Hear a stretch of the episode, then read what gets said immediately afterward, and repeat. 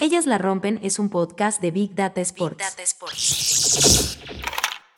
Quiero decir, ha sido todo un desastre. La comunicación, en la nota de prensa a las 12 de la noche, todo como con nocturnidad. Si yo hubiera sido la directora de campaña de la Superliga, pues habría visto la forma de, que los 12 clubes estuvieran ahí representados. Pero a mí lo que me sorprendió de estos clubes tan poderosos y con tanto dinero es eh, el desastre, el fiasco que fue, porque lo presentaron y el globo se había pinchado a las 48 horas.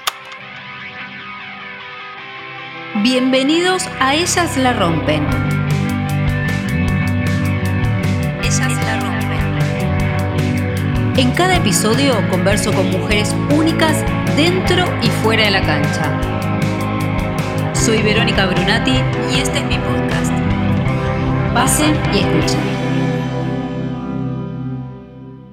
Bueno, vamos a hablar con otra mujer que la rompe, la rompe de verdad. María Notamendi es directora del World Football Summit. Es el congreso más importante de fútbol del mundo, pero además es una emprendedora incansable. ¿ah? Has emprendido en distintas áreas también, eh, pero bueno, tiene, tiene mucha relevancia el congreso eh, es un hito en el fútbol mundial, así que le vamos a dar la bienvenida a Marian Otamendi. Hola Marian, ¿cómo estás? Antes que nada, preguntarte cómo estás atravesando eh, todo este tema de, la pandemia. Bueno, en Europa empiezan a, ver la luz un poco eh, al final del túnel, pero me imagino que te debe haber alterado todos los programas, todo lo que tenían pensado y proyectado para el Congreso.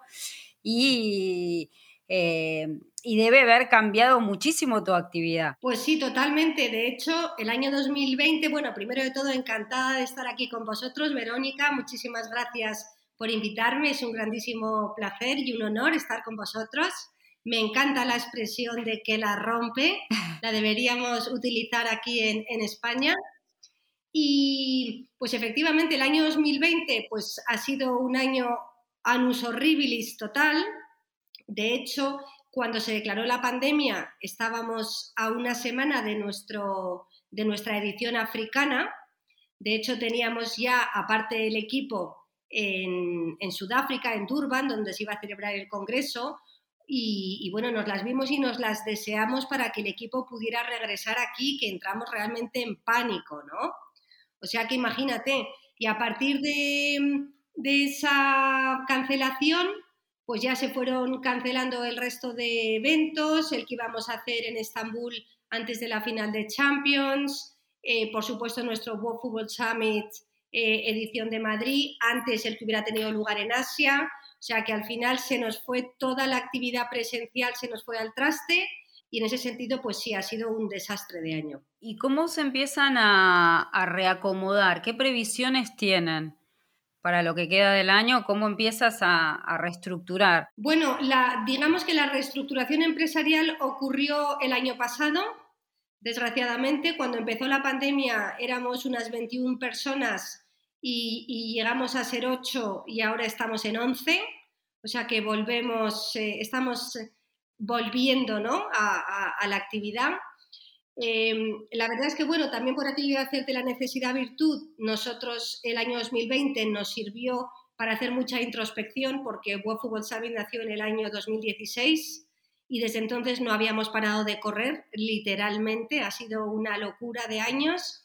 Y bueno, pues el, parón obligatorio de, de, la pandemia pues nos, nos permitió ver muchas cosas de nosotros mismos que no estábamos valorando y que eran líneas de negocio muy sinérgicas a, los eventos y que además eh, nos iban a ayudar a desestacionalizar la actividad. Claro, nosotros em, hemos pasado de ser eh, unos eventos de grandísimo éxito y alcance a ser una eh, empresa, una plataforma de la industria del fútbol, aunque también tocamos deporte, que interactúa 365 días al año con su plataforma, prestamos distintos tipos de servicios, apertura de mercado, comunicación, comercialización, posicionamiento, mucho networking empresarial, que además hace eventos. O sea que digamos que la pandemia nos ha ayudado a hacer una, inversión del modelo de negocio.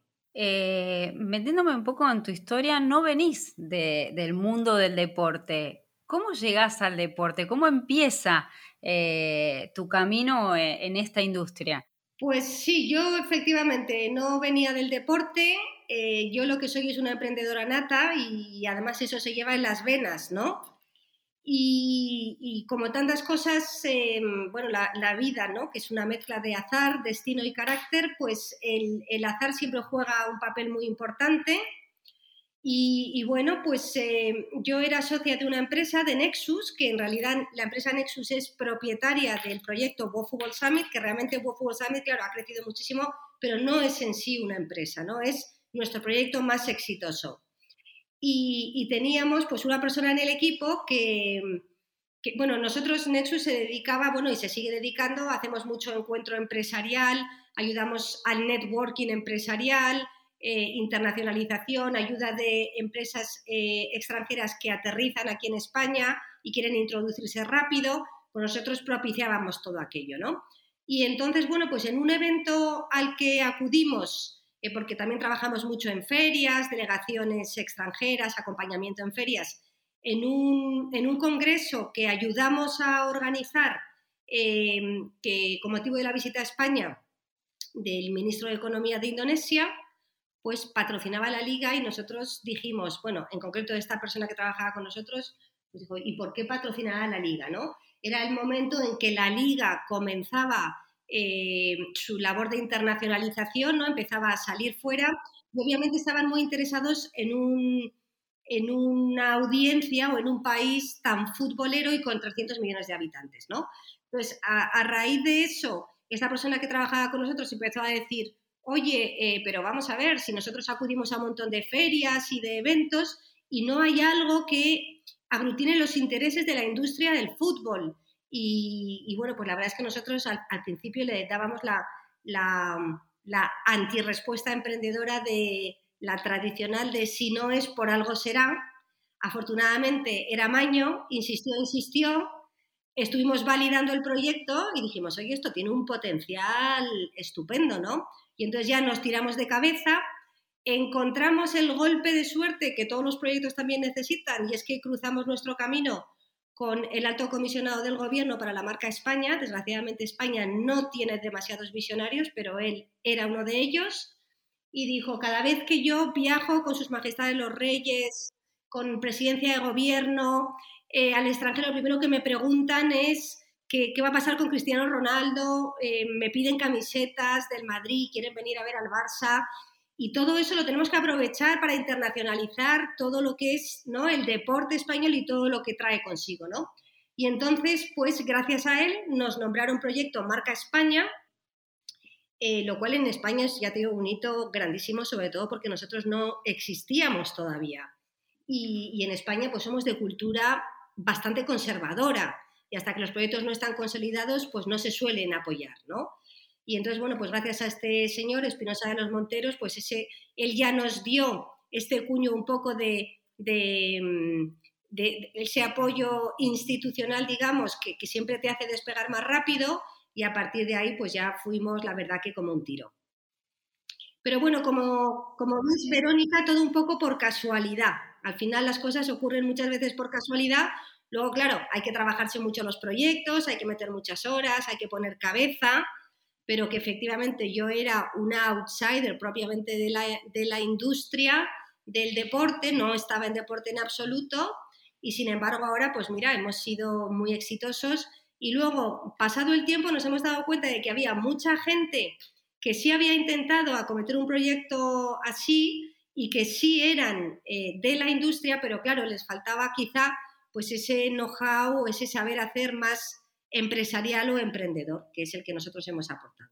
Uno de los atractivos del Summit, del World Summit, es em, que hay temas tan relevantes que van desde la gestión de entidades deportivas, inversiones, tecnología, estadios inteligentes, engagement, ¿Cómo fueron creciendo? ¿Cómo fueron adaptándose a ese crecimiento, a la demanda, imagino, de también de, los participantes del Congreso? Sí, efectivamente. Eh, por un lado, siempre la demanda de los participantes, ¿no?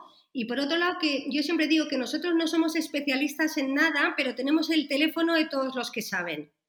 Entonces, claro, ahí tenemos una, digamos que un approach muy práctico a los problemas, ¿no? Entonces, claro, en la primera edición, cuando tuvimos que enfrentarnos a, oye, pues vamos a montar un congreso, necesitamos speakers de alta calidad, identificación de contenidos relevantes y demás. Y entonces, bueno, pues empezamos a llamar a gente que sí estaba en la industria, eh, en grandes bufetes, en equipos de fútbol, en consultoras, que nos fueron ayudando a ir identificando ¿no? Eh, los temas relevantes del momento. Luego, obviamente, conforme vas creciendo y vas teniendo patrocinadores y vas conociendo más el mercado, cada vez es más sencillo. Desde el año 2017 nuestro patrocinador principal es la Liga y la Liga Española asesora muchísimo conocimiento, expertise, están a la vanguardia, con lo cual pues ellos también nos ayudan mucho, ellos como tantos otros, ¿no? Pero nos ayudan mucho a identificar toda esa temática relevante y dentro de esa temática todos aquellos speakers que son los mejores, porque nosotros sí que desde el primer momento nacimos de una forma, o sea, con muchísima ambición y, nacimos eh, para marcar una diferencia clara y sabíamos que eso pasaba por la, eh, porque nuestro evento fuera muy internacional, que yo creo que es lo que ha hecho que nos posicionemos tan rápido. ¿no?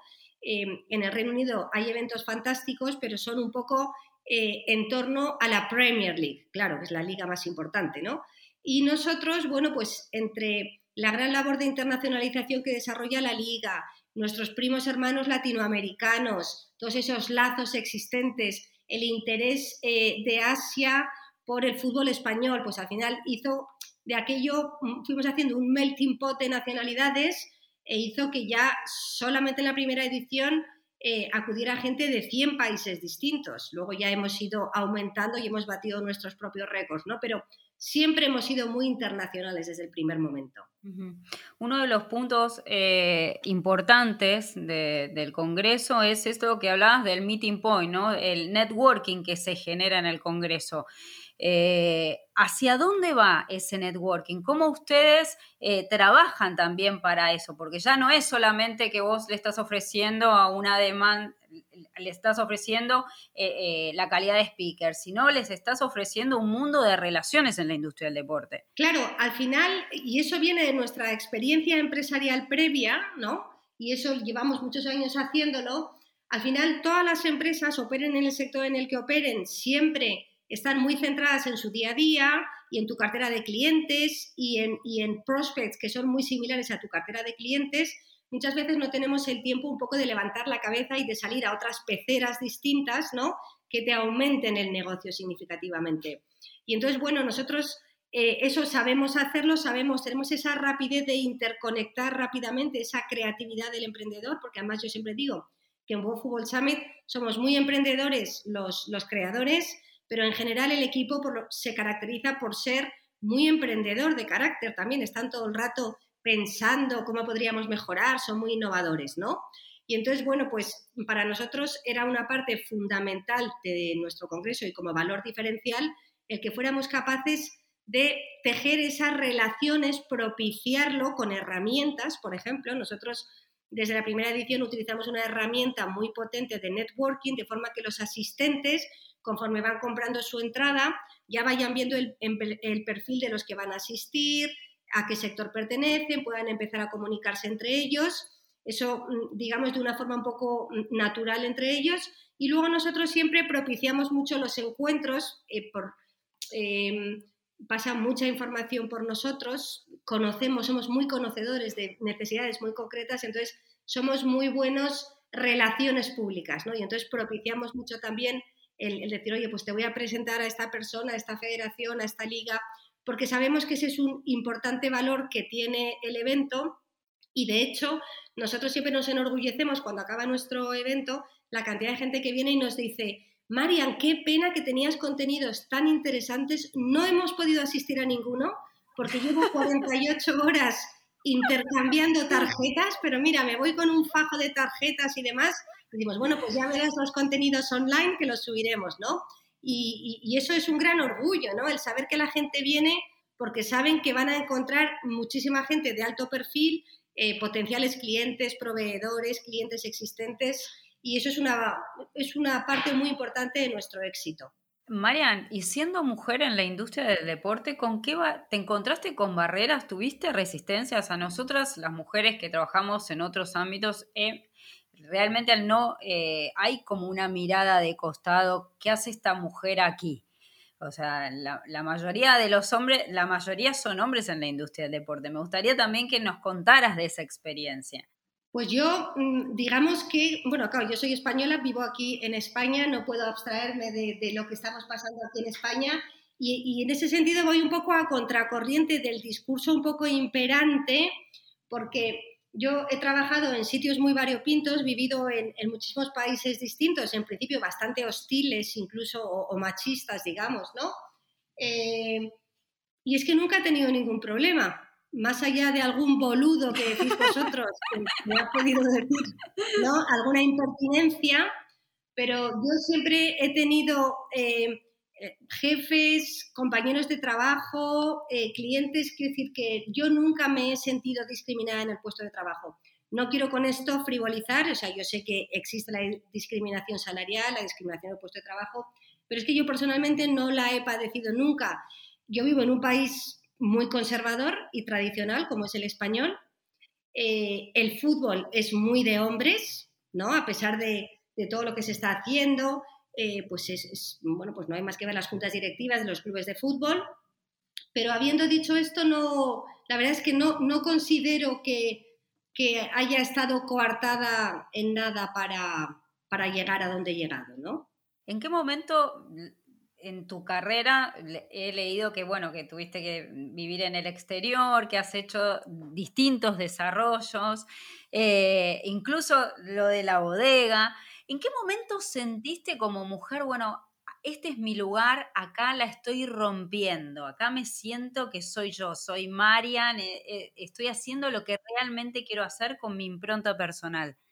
bueno, yo creo que eso todavía no lo he alcanzado porque yo siempre digo que yo de en el futuro querría o tener una plataforma de conferenciantes ¿eh? y estar moviendo al señor Clinton por el mundo, al señor Aznar, al señor Felipe González, ¿no? Eso me encantaría.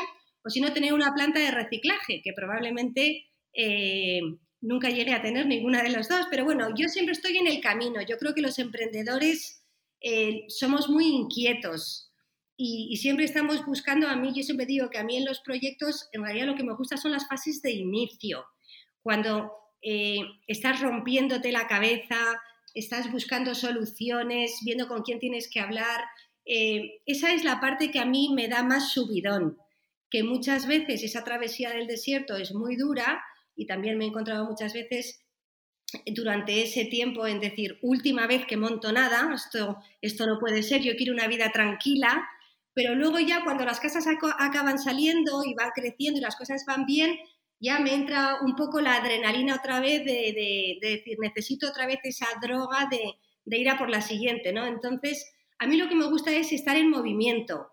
Eh, hombre, estoy orgullosa de lo que he conseguido y, lo que he conseguido con la ayuda de tantísima gente, sí, pero, pero vamos, nosotros no somos nada en comparación a tantísima gente que sí que la está rompiendo, ¿no? O sea que lo que yo, yo aspiro es cada día a ser mejor, mayor, a, aprender más cosas, a hacer las cosas mejor, a, ser mejor jefa para, mi gente, a trabajar con más gente, a aprender de ellos. Em, digamos que aquí todos los días estamos aprendiendo. Viste que a veces hay como una resistencia, ¿no? A esto de tener una jefa mujer. ¿Qué, impronta crees que le da una mujer en un cargo directivo y de liderazgo? ¿Qué es lo que a vos te gusta también eh, darle a tu jerarquía? Bueno, yo creo que las mujeres, claro, yo siempre digo que los hombres son de pensamiento muy abstracto y nosotras pues, pues somos mucho más aterrizadas, mucho más prácticas, mucho más de soluciones sencillas y fáciles, ¿no? Y yo creo que también las mujeres, una cosa que aportamos en las organizaciones es propiciamos el diálogo, escuchamos. Eh, la mujer siempre ha un poco ese papel. Yo, pues claro, pues soy madre y, la maternidad también, bueno, que no necesariamente es un atributo de la maternidad, pero se te va desarrollando, es algo que llevamos innato las mujeres, ¿no? Somos mucho más desprendidas, más generosas. Y entonces yo creo que también menos ego, eh, que yo creo que es importante. Hay mucho jefe con mucho ego. Eso en las mujeres creo que se da menos, ¿no? Que somos más relajadas, más mm, no nos sentimos vamos, pues sí, pues eres el jefe, eres el jefe, pero no, no, no esperas que el mundo te haga la ola.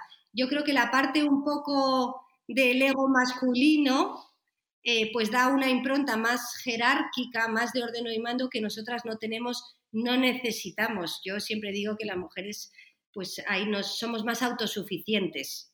De hecho, a la vista está que luego enviudamos y nos quedamos tan a gusto, echamos de menos a nuestro marido, ¿no? Pero nos quedamos tan a gusto, yo no he enviudado ni espero enviudar en breve, pero bueno. Y los hombres enseguida necesitan encontrar otra pareja, ¿no? Son, son menos autosuficientes que nosotros. Y eso, como no, pues se traslada al mundo de la empresa. En este sentido, recién hablábamos un poco también de, lo importante que es el construir, ¿no? El construir con otros. Y me parece que el, World Football Summit, también em, es una referencia actualmente en lo que están haciendo en contra a los discursos raciales, eh, digamos, a, la a favor de la tolerancia. Eh, me gustaría también que, habláramos un poco de eso, ¿no? El, por qué han levantado también esa bandera que me parece que es fundamental en la industria del deporte. Claro, es que yo creo que todas las empresas tenemos una responsabilidad que va más allá de la responsabilidad del accionista de, ganar dinero, ¿no? Y, es bueno, pues, mm, propiciar una sociedad mejor y una sociedad mejor en todos los ámbitos, ¿no? En la parte más inmediata de la empresa, pues, tener más gente, formarla, pagarles mejor, bueno, pues eso al final. Y, lo mismo con decir, oye, ¿en qué podemos nosotros contribuir? Y más un evento como GoFootball Summit, que está muy bien posicionado, nos escucha mucha gente, nos sigue mucha gente, y entonces pues tienes también la responsabilidad de transmitir esos mensajes que, son tan necesarios, porque efectivamente yo, antes hablábamos de que yo no he no me he sentido nunca discriminada como mujer, pero eso existe. Nosotros estamos haciendo muchas charlas sobre igualdad, diversidad, porque los temas del Black Lives Matter, o sea, eso son cosas que están ahí, no las puedes obviar, ¿no? Y, hay que entrar un poco a destripar esos temas, eh, muchas veces, además, con, a través de conversaciones con gente inteligente, pues gente que pueda ser un poco más reacia se da cuenta de la necesidad, ¿no? Nosotros en España estamos dentro de la línea de negocio de Talent, ayudando a clubes con sus planes de igualdad. Y te das cuenta muchas veces que hablas luego, ya cuando, haces, se ha acabado el proyecto, hablas con ejecutivos de, del fútbol y muchos te dicen, claro, es que hay cosas de la conciliación que yo nunca pensé que esto tenía que ser de otra forma. Pues claro, muchas veces se necesitan herramientas, ¿no? Entonces, en ese sentido, tenemos que ayudar a poner en valor tantos buenos pensamientos o políticas que nosotros, no solamente los políticos, nosotros también podemos ayudar a difundir, ¿no? Y para nosotros es muy importante. Muy importante. En este sentido también ha sucedido este año un hito en el fútbol mundial como ha sido el intento de creación de la Superliga, ¿no? O sea, el fútbol también tiene... Eh, sus intereses, el interés de los poderosos cada vez genera más dinero y bueno, y esto va llevando también a que estos intereses, incluso a veces que, representan también estados, eh, aparezcan con estas iniciativas. ¿Cómo lo viste vos y qué crees que cómo se va a resolver este conflicto de este intento de, de generar nuevas competiciones de los clubes importantes, de los clubes grandes para generar más dinero? Pues fíjate, yo lo, yo lo miré principalmente porque efectivamente al final es, es legítimo que los grandes clubes quieran controlar más la competición eh, de forma que se puedan repartir mejor los ingresos. Bueno, pues eso ahí no hay nada reprochable. Sí que luego tiene una derivada en lo que pueda afectar a las ligas nacionales, ¿no? Pero más allá de, digamos, de los intereses económicos o de las repercusiones, yo lo que me quedé muy asombrada desde mi óptica de empresaria es decir, pero qué mal han ejecutado esto. ¿No? Quiero decir, ha sido todo un desastre. La comunicación, en la nota de prensa a las 12 de la noche, todo como con nocturnidad. Eh, pues eh, si yo hubiera sido la directora de campaña de la Superliga, pues habría visto la forma de de, que los 12 clubes estuvieran ahí representados, aunque fuera en videoconferencia, ¿no? que mandaran un mensaje fuerte. Pero a mí lo que me sorprendió de estos clubes tan poderosos y con tanto dinero es eh, el desastre, el fiasco que fue, porque lo presentaron y el globo se había pinchado a las 48 horas. Y, entonces, bueno, pues eso me, hizo ver que, que, quizá el proyecto ese no esté maduro. Ya sí que hace muchos años que se viene hablando de ello, pero obviamente no está maduro a la vista de que el soufflé se vino abajo muy rápido. Pero yo creo que habrá nuevas intentonas. Habrá más. Claro. No, y, cuando lo escuchabas a Florentino en el chiringuito, seguramente lo debes haber escuchado hablando de las razones. ¿Qué, qué, qué te generaba, no? Vos con el conocimiento que tenés de la industria. Bueno, hombre, pues hay una parte que, que es innegable, claro, que, que al final, pues, eh, yo cuando la gente se queja de que cuánto cobra Cristiano Ronaldo o los grandes futbolistas, ya, es que lo generan, o sea, al final el fútbol es pasión, es aficionados pero cierto es que el fútbol es un negocio y al final, pues Florentino Pérez pues está, mm, está aplicando su óptica de empresario, es decir, ¿cómo puedo maximizar mis ingresos? ¿no? O sea que sus argumentos eran legítimos, quizá cuestionable luego pues el interés que esa liga fuera a tener, ¿no? las audiencias, yo no sé hasta qué punto el, plan de negocio o las expectativas estaban bien aterrizadas, eso ya quizá estuviera un poco inflado, ¿no? Pero bueno, mm, totalmente legítimo como comentaba. Luego también mm, sí que sentí envidia de los británicos, he de decir, porque claro, aquí en España que somos tan futboleros, pero aquí la afición no dijo nada. Más allá de, algunas quejas en Twitter y tal, hubo poco movimiento. A mí me dieron mucha envidia los ingleses, cómo salieron eh, a defender a sus equipos y a decir no estamos de acuerdo, con esto no se mercadea y demás. Puedes estar de acuerdo o no, pero esa implicación me parece que, vamos, yo me descubrí con los hinchas ingleses. Fíjate la mala prensa que tienen y creo que nos dieron una gran lección de, realmente de, fútbol de base, ¿no? De decir, nosotros, nuestro club, lo concebimos así y no dejamos que, lo perviertan determinados fondos de capital o, intereses espurios, ¿no? Em, en ese sentido eché un poco de menos más la movilización del aficionado español. ¿Sentís que por un lado también el negocio del fútbol se ha distanciado de, los hinchas, que se ha generado como un superapoder en el que, que, se necesita de alguna manera también volver a resignificar la relación con, los hinchas que le dan sentido además? Claro, eh, eso totalmente de acuerdo, pero mm, y, ese problema un poco lo tenemos en España, por ejemplo, con los horarios de los partidos, ¿no? Em, que claro, que yo entiendo que si tú eres un hincha, eh, que te pongan un partido a las 12 de la mañana o a las 4 de la tarde, pues, pues te mata, ¿no? Porque todos queremos ir al estadio a las 8 de la tarde, ¿no? Después de la cervecita y demás, ¿no? Pero cierto es que, claro, que al final los grandes ingresos ahora y el gran generador de ingresos a futuro, ¿no? El de mayor crecimiento, son los derechos eh, audiovisuales y claro, entonces ahí son las audiencias las que mandan. Entonces, claro, comprendo que el equilibrio es muy difícil, ¿no? Entre, entre el, partido de toda la vida, el tradicional y demás, pero claro, es que el Real Madrid, la mayor parte de sus aficionados no van al Bernabéu, están fuera de España. Entonces, claro, eh, y eso sí que tienen un potencial de crecimiento terrible. Al final los españoles, mm, si consiguieras que todos los españoles fueran del Real Madrid, pues seríamos 47 millones. Pero claro, es que el mundo son muchísimos más, ¿no? Entonces, sí que es cierto que ese un poco romanticismo del fútbol tradicional, pues quizá ese exceso de mercantilización pues lo va pervirtiendo, como tantas cosas en la vida, pero por otro lado, para crecer, pues hay que hacer las cosas de otra forma. Entonces, la cuestión es intentar innovar sin cabrear al fan, siempre intentando incluirlo, ¿no? Pero claro, no siempre, o sea, el desafío es muy grande. Claro.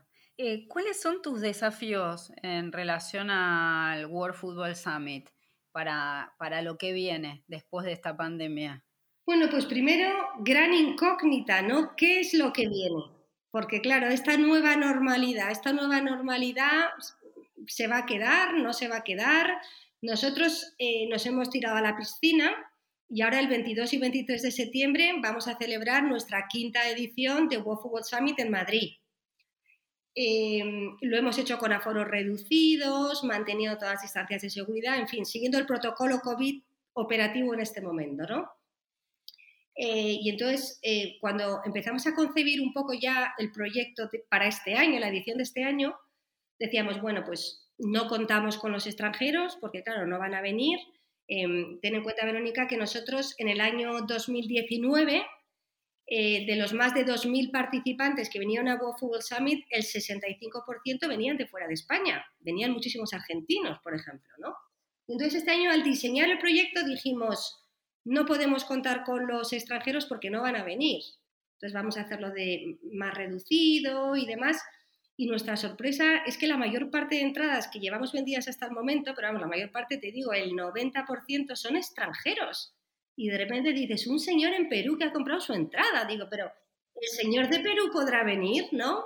Entonces yo lo que veo es que hay mucho optimismo y también hay muchas ganas de volver. Yo creo que las videoconferencias han estado muy bien, la pandemia ha propiciado la, transformación digital, nos hemos dado cuenta de que se puede teletrabajar y ser eficiente, pero nosotros los que somos latinos, ¿no? En general los seres humanos, pero más nosotros los latinos, lo que queremos es vernos, tocarnos, tomar una cerveza.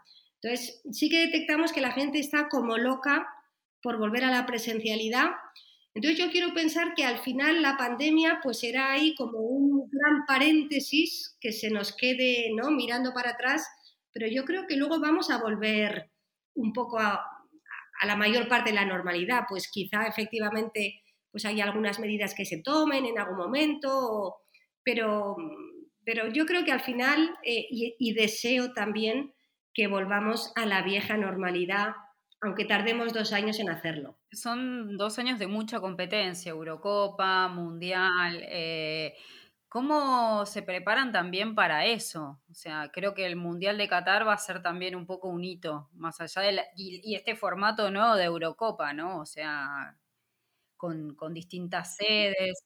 Sí, sí, totalmente, claro. Estamos viendo, pues, por ejemplo, efectivamente con el Mundial de Qatar, pues primer eh, Mundial en Oriente Medio, celebrado en invierno, o sea, muchas novedades, ¿no? Ha sido muy criticado, pero también es cierto lo que hablábamos antes, hay que innovar, renovarse o morir, entonces vamos a probar cosas nuevas. Para nosotros eh, significa también un, un gran desafío. Esperamos hacer alguna activación importante en torno al Mundial de Qatar, y, luego ya el siguiente hito, y ahí sí que esperamos volcarnos totalmente, es el, Mundial en, América, ¿no? Ahí ya tendremos cuatro años para hacer muchísimo contenido y muchos verticales en el continente americano porque ahí realmente es cuando se calentarán motores y habrá mucha necesidad de consumo de fútbol, de contenido fútbol, de industria, de todo. ¿Qué, expectativas tenés eh, del fútbol femenino, ¿no? Que es un poco este. Eh, están muchos ojos puestos en, su desarrollo, hay una apuesta muy clara de las eh, asociaciones, de FIFA, de Conmebol también. Bueno, la Liga Española, la Liga de Verdrola sigue creciendo, pero me gustaría conocer tu mirada. Bueno, pues yo creo que hay que apoyar sin duda al fútbol femenino y ya por fin eh, los distintos eh, estamentos se han puesto a ello. Em, obviamente, claro, cuando los escépticos dicen, hombre, es que esto no tiene nada que ver, bueno, hay que darles tiempo. Estamos empezando, hay que, se necesita mucho más dinero, porque al final, claro, el, dinero que moviliza el fútbol femenino en relación al, al, masculino, pues, pues es ridículo. Y claro, ellas solas no van a ir aumentando ingresos, hay que de alguna forma invertir más dinero para propiciar un mayor crecimiento, ¿no? Pero creo que eso es algo que hacía tiempo ya que tenía que haberse hecho y aquí en España, bueno, pues estamos muy, muy, muy motivados con el tema, ¿no? O sea que, que vamos a ver. ¿Sos de ver fútbol? ¿Te gusta ver fútbol? Si te digo la verdad, no. ¿Y qué es lo que te atrae? ¿Qué es lo que te seduce del fútbol? Es que, mm, ¿sabes qué pasa? Yo siempre digo, bueno, yo de pequeña era muy futbolera, y de hecho era un poco marimacho y jugaba mucho al fútbol, pero luego fui creciendo y mi interés por el fútbol fue decreciendo, ¿no? Pero lo que yo digo es que, claro, a mí lo que me gusta realmente es el negocio del fútbol. A mí me gusta el negocio de cualquier cosa, ¿no? Y en este momento, bueno, pues el negocio del fútbol, yo estoy aprendiendo muchísimas cosas, me quedo impresionada de la gran, de, de toda la tecnología que hay en la industria para mejorar los rendimientos, para monetizar eh, el engagement con los fans. O sea, estoy aprendiendo muchísimo porque realmente a, uno el fútbol le sorprende mucho. El, fútbol de alguna forma es muy vanguardia de muchas cosas, ¿no? el fútbol no es la cerveza y el bocata viendo jugar a tu equipo, no. Todo lo que hay detrás, todo todo lo que se genera, todo la realidad aumentada, todas estas experiencias de uso. Yo estoy aprendiendo muchísimo y disfrutando muchísimo, aunque efectivamente no, no me traguen los partidos. ¿Crees que va a cambiar mucho la manera de, ver el fútbol, de consumir el fútbol? Eh, una de las cosas, hablamos recién de, la charla de, Florentino Pérez, él hablaba de esto de, cómo seducir a la franja joven, ¿no? O sea, que, que la hay una franja de edad que ya no consume los 90 minutos de fútbol. ¿Cómo lo ves vos a eso? Pues sí, yo creo que ahí Florentino tenía toda la razón y los estudios eh, así lo indican. Eh, los que somos un poco de, la antigua escuela, ¿no? Pues estamos acostumbrados a prestar atención, a centrarnos, pero la sociedad, los jóvenes ahora están sobreestimulados, necesitan actividad constante y, cambio, ¿no? Y, efectivamente, pues probablemente el fútbol acabará variando sus formatos, pues eh, el fútbol tal y como lo ve mi marido con sus amigos con una cerveza, eso ya, claro, pues los millennials ya no lo siguen así, lo, lo siguen comentando en Twitter, viendo la tablet, viendo la repetición, haciendo 20 cosas a la vez. Y el fútbol imagino yo que, que no tendrá otra que, que ir evolucionando y adaptándose a las necesidades de los que serán sus consumidores principales en el futuro. Muchas gracias, Maya. La verdad ha sido un enorme placer. Espero que la pandemia nos permita conocernos personalmente en alguno de los summits y es un placer para nosotros tenerte acá en Ellas la Rompen, que se repita. Un beso grande y que puedan desarrollar eh, todo lo que tienen previsto para este año y los siguientes. Muchísimas gracias, Verónica. Sería un grandísimo placer verte aquí en Madrid en World Football Summit en septiembre. Seguro. Y si no, en algún momento en Buenos Aires o en cualquier otro punto del planeta. Seguro, te tomo la palabra. un beso muy grande, gracias, un placer. Gracias, un beso muy grande. Adiós, hasta luego.